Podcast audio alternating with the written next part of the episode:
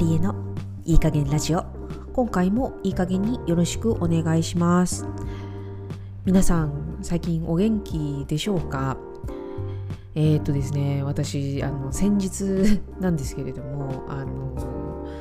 何て言うんですかね。英語別にこれ英語のポッドキャストじゃないんであのなんで英語で喋るんだっていう話なんですけど英語で言うところの One of those days っ、まあ、あの熟語っていうのかな？なんかまあそういう言葉があるんですけどなんか先日そんな感じだったんですよ。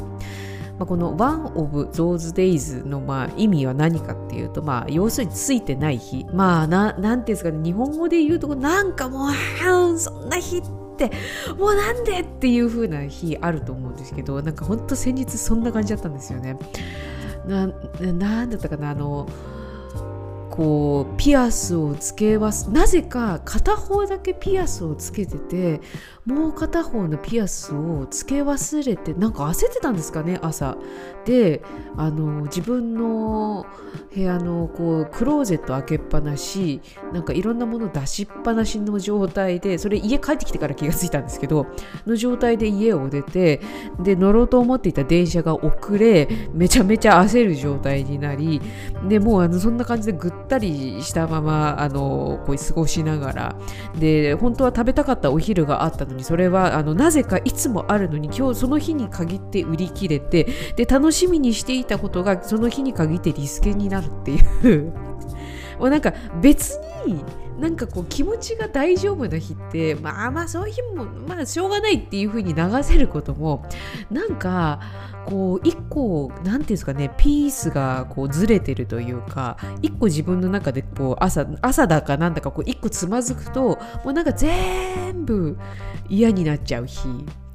みたいなのってあると思うんですけど、まああのまあ、これねそれを、まあ、最近ちょっとケビンとも話をしていて、まあ、ケビンはねあのついあの一昨日だったかながもう完全にそんな日だったんですよ。でなんかこうタイムリーだったのであもうもう最近ワンオブゾーズデイズだねみたいな話をしてたから、まあ、今日はちょっとそれをあの別にね英語覚えてくださいでも何でもないんですけどちょっと引っ張り出して話をしてみました。皆さんこういう時どうしてますか？結局私その日もう一日中引きずったまま。いや全然気持ち整えられないですよね。なんかこうヨガとかしてるからさ。なんかそういうのがじゃあちょっとヨガをしてとかっていうのがあればいいんですけど全く全然引きずられたまま。引きずられたまんま一日過ごしもでもさすがにずっと一日中引きずってるままでもなんか自分がかわいそうになってきたのでとりあえずチョコでも食べるかと思ってチョコだけ食べてチョコは大好きなんでね。チョコチョコだけで別にまあ自分は回復はしなかったんですけど。ね、皆さん、もうそういう日どうしてます？なんかこういう時にいい対処法ってあるんですかね？もうなんか寝て忘れるとかってできればよかったんですけどね。なんかこう微妙に数日間私はそういう時に引きずってしまうので めっちゃ引きずったまま こうあの過ごしていたんですけどまああの今日ちょっと別にねあの覚えていただかなくてもいいですけど One of those days あのなんか使えることがあったらぜひ使ってみてください。はいえーと、今日はですねまたちょっと雑談モノローグあの適当に思ったことを喋っていく日なんですけれども最近あの改めてこう言われる自分に対して言われることについてこうふと思うことがあったのでそれちょっと喋ろうかなと思うんですけど、えーとまあ、タイトル的に言うと何ですかねスポンジのように馴染むマリエンヌとでも言うんでしょうか。あまあなんでか知らないんですけど、あのー、最近もまたちょっと言われたんですけどなんか馴染んでるのが早いねって言われることが割とあるんですよね。な例えば何かっていうとはっきりこう覚えているのが、まあえー、とだいぶ前もう何年前になる？10年ぐらい前にもうなるのかなあのとあるあまあ、あのこれ言えば分かるんですけどあのとある、まあ、新潟県で行われるあの某音楽フェスに初めてあの行ったことがあって、まあ、それ結構あの大きい規模のやつで結構ガチガチガチのキャンプとかも、まあ、できるぐらいのあのがっつりしたフェス。まあ有名なのでねもう説明するまでもない人もいるかとは思うんですけどそう、まあそれに初めて行ったんですね。もう本当にあの全然行ったこともないから、あのもうどうしていいかわからないみたいな感じでは行っては行ったんですけど、で、その時にこう一緒に回っていた人たちに、なんかさ、あの、かくちゃん、まあかくちゃんって私のあのあだ名なんですけど、かくちゃんさ、こうなんかこう何回も来たことあるみたいな人の装備だよねみたいなことを言われ、多分そうだったんだと思うんですよね。でもめっちゃその時初めてだったんですよ。みたいな、まあ、そういうことがなんかこう割とあるで最近も、まあ、ちょっと今あの働いてるんですけどその働いてた場所になんかすごくもうすでに何年もいるような感じがするねって言われて全然そんなことないんですよ。すごいテンパってる状態なんですけどでもなんかそんなことを言われあのでそれこそこの前もカナ,、まあ、カナダにというかトロントに帰った時は、まあ、別にね もともと自分が住んでたっていうのもあるからあれなんですけど、まあ、ついてよついて割と次の日ぐらいには普通になんかこうもうその時にいたかのような感じで過ごしていたのでなんかあの久しぶりに会った友達でもなんか全然普通にここに住んでるみたいだねみたいなことを言われみたいな。なんか最近そういうことがタンタンタンタンって、まあ、最近じゃないんですけどね大人になってからなんかそういうことを言われることがあのこう別に意識してなかったんですけどあるからこうなんでなのかなって別にこうどっちかっていうと私はとても人見知りだしあのなんていうのかな緊張しいなんでどこ行っても「え？え？みたいな感じにはなってはいるんですけどそれでもなんかこう周りから見るとああなんか馴染んでるように見えるんだなと。思っていて、まあ、それはなぜかなって一応ねここでこの分析が好きな私あの別にしなくてもいい分析を勝手にしてたんですよ。なのであの間違ってる分析かもしれないですけどでその中であの一つあのまあ、自分が無意識にしていることででもこれが関わるかなって思ったのがあの一応このその、まあ、新しく行く場所とか、まあ、その始めることとかも一応めっちゃ調べるんですよね。でその周りをなんかこう知っていこうとするまあそれは多分自分が不安だからっていうのからあの来る部分でもあるんですけれどまあ、例えば、うん、なんだろうな、その某フェスに関しても、みんなどういう服装を着ているんだろうとか、通常みんなどういう装備で行くんだろう、どういう持ち物を持っていくんだろうとかっていうのを、まあ、普通にね、今は特に、本当に例えば SNS だったりとか、Google とかも探せば結構スッて出てくるんですけど、10年前、まあ、もちろん Google とかもあったんですけど、今よりはちょっと調べにくかったことはあったんですよね。なので、まあ、Twitter ターを駆使したり、まあ言っちゃった、そう、ツイッターを駆使したりとか、もう本当に、えっ、ー、と、ネット上の、今はインスタとかがあるんですけど、その当時はブログを、なんかいろんな人のブログを読み漁ったりとか、いろんな人の、なんていうのかな、こうサイトを読み漁って、あの、あ、こういうのもいるんだ、ああいうのもいるんだ、みたいなのを無駄に、頭の中にめっちゃ知識として入れてたんですよね。で、まあ、それを踏まえていくとみんなこれを持ってるなあれを持ってるなっていうのがあったんでそれをなるだけ準備をしてまあ何せ楽しみたかったんでねその場を。ってなってくると、やっぱ準備するに越したことはないよな。知る、知るに越したことはないよなっていうのを、まあ、あの、別にそれを意図、意図してというかな、なんかもう、あの、そういうふうに、こう、不安を消したかったから、まあ、やってたんですけど、それが結果的に、あれ、なんかすごい馴染んでる人みたいな感じに多分なってたんだと思うんですよね。でその、まあ、最近のその、まあ、仕事の面に関してもあの一応その場その周りの人たちがどういうふうにしてどういう言葉遣いをしていてるかとかどういうふうにこう、まあ、仕事だって仕事を回しているかとかっていうのをめっちゃ観察するんですよね。でその中で もちろん何て言うのかな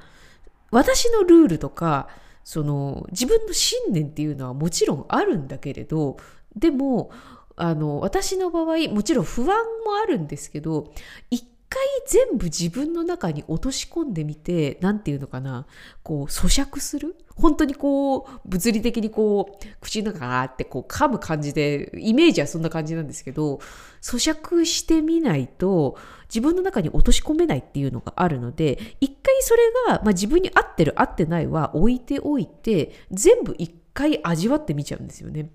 でそれをするために私は何て言うのかな。そこにもあのいるいたかのごとくうーん何て言うのかな振る舞う言葉が難しいんですけれど別に真似をする真似をするうんでも真似をしているんでしょうね知らないうちに。でそのそれをすることによってああこのここの場所はこういうなんこういうルールで動いているんだなんでそうしているのかなって出てきた疑問を聞いてみてああなるほどなっていうのをこう自分で落とし込んでいく作業をするんですよね。でそれをあのずっと繰り返し繰り返しやっていくとなんか知らない間にめっちゃ馴染んでるみたいな。ことになっているんではなかろうかというふうに自分では思うんですけどね。どうですか？みなあの分析合ってるかな？わからないんですけれども。なのであのそういう意味で言うと、うん、小さい時は分からなかったんですけど大人になってから何て言うのかなその周りを知りたいっていう欲もどんどんどんどん強くなってたのもあってそのそれをとりあえず味わわせてっていうのがもう癖づいてしまったんでだからだったと思うんですよね。カナダに行ってもそのカナあの日本人としてのもちろんプライドはあるんですけどでもまあそれと例えばカナダにいた時のルールっていうのはまた別物でその中でこう動いているルールっていうものがあるから一回じゃあそれ味合わせて。で例えばそれを外側から見た時になんかなんでそんな風にやってるのよこっちの方が楽でしょとかって思うことも、まあ、もちろんなきにしもあらず。あらずなんだけれどもでもふと思うのはきっとそのやり方になってる時にもしかしたら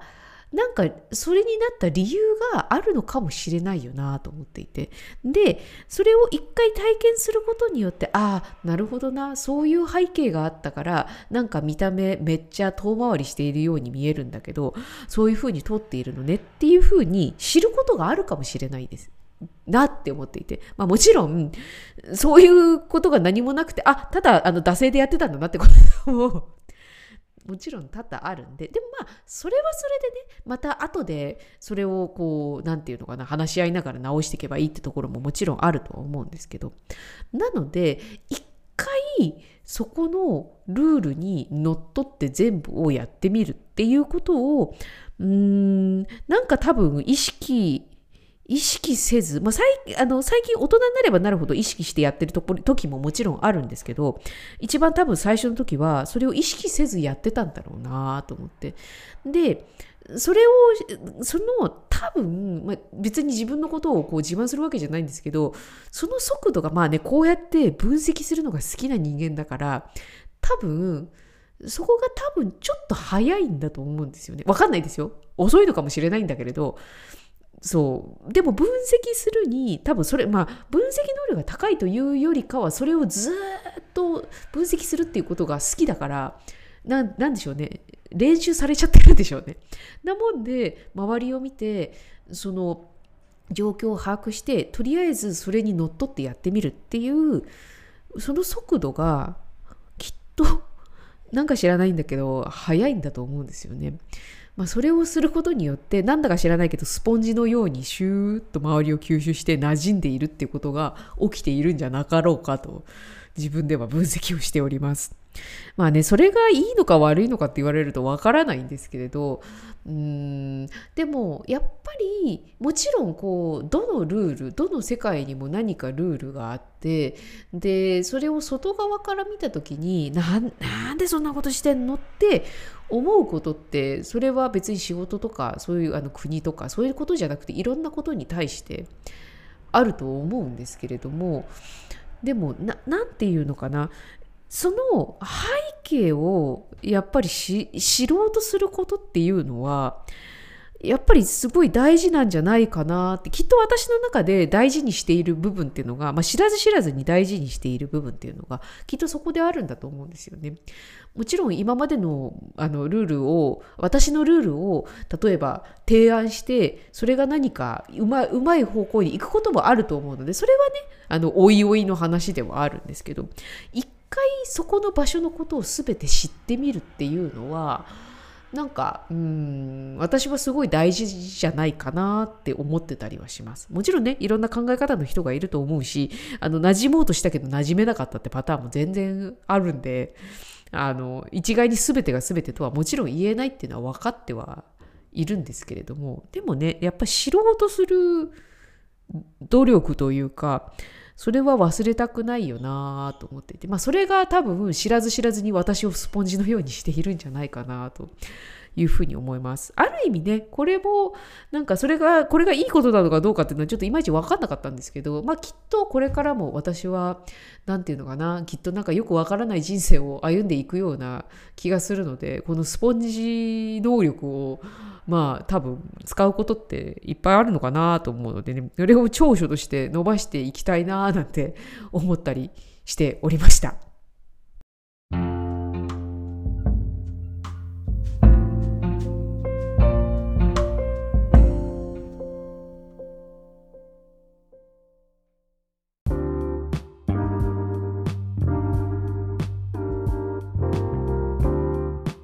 とまったんだかまとまってないんだかよくわからない話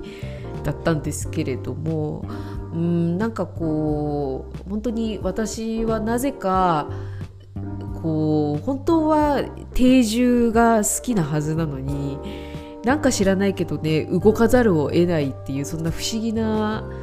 人生を歩んでいてまあでも多分動くことも別に嫌いじゃないんだと思うんですよね。でもその動くに伴ってやっぱ自分をそこになじませていかなきゃいけないっていうのもきっと、無意識のうちにあるのかもしれないよななんて思ったり、ね、だからここのねなるだけこのスポンジのように頭を固くしたくないっていうのもあるしそこの奥にあるあの背景をもっともっと知りたいっていう変な探求心があったりとかするのでね、この気持ちはなるだけ私はね個人的に忘れずにその別にそこに馴染んでなんかこうなあなあにしたいわけじゃないんですよ。でも何て言うのかな？もし直せるとことかなんか一緒にこう何て言うの？高め合っていきまあそんなそんな高尚なことは思ってないんですけどまあねなんかこう一緒にあのいい風にしていけることがあるんだったら一緒に考えていきたいしでもそれを考えるための材料をやっぱり得るための努力はしたいなと思うのでやっぱり馴染むっていうのは私の中ではやっぱり大事なことなんだろうなって自分で喋りながら思いました。ねなんか自分のことでも知らないことってたくさんあります。ね。大丈夫ですかね？今日はそんなまとめで。はい。じゃあ今日も 終わっていきましょう。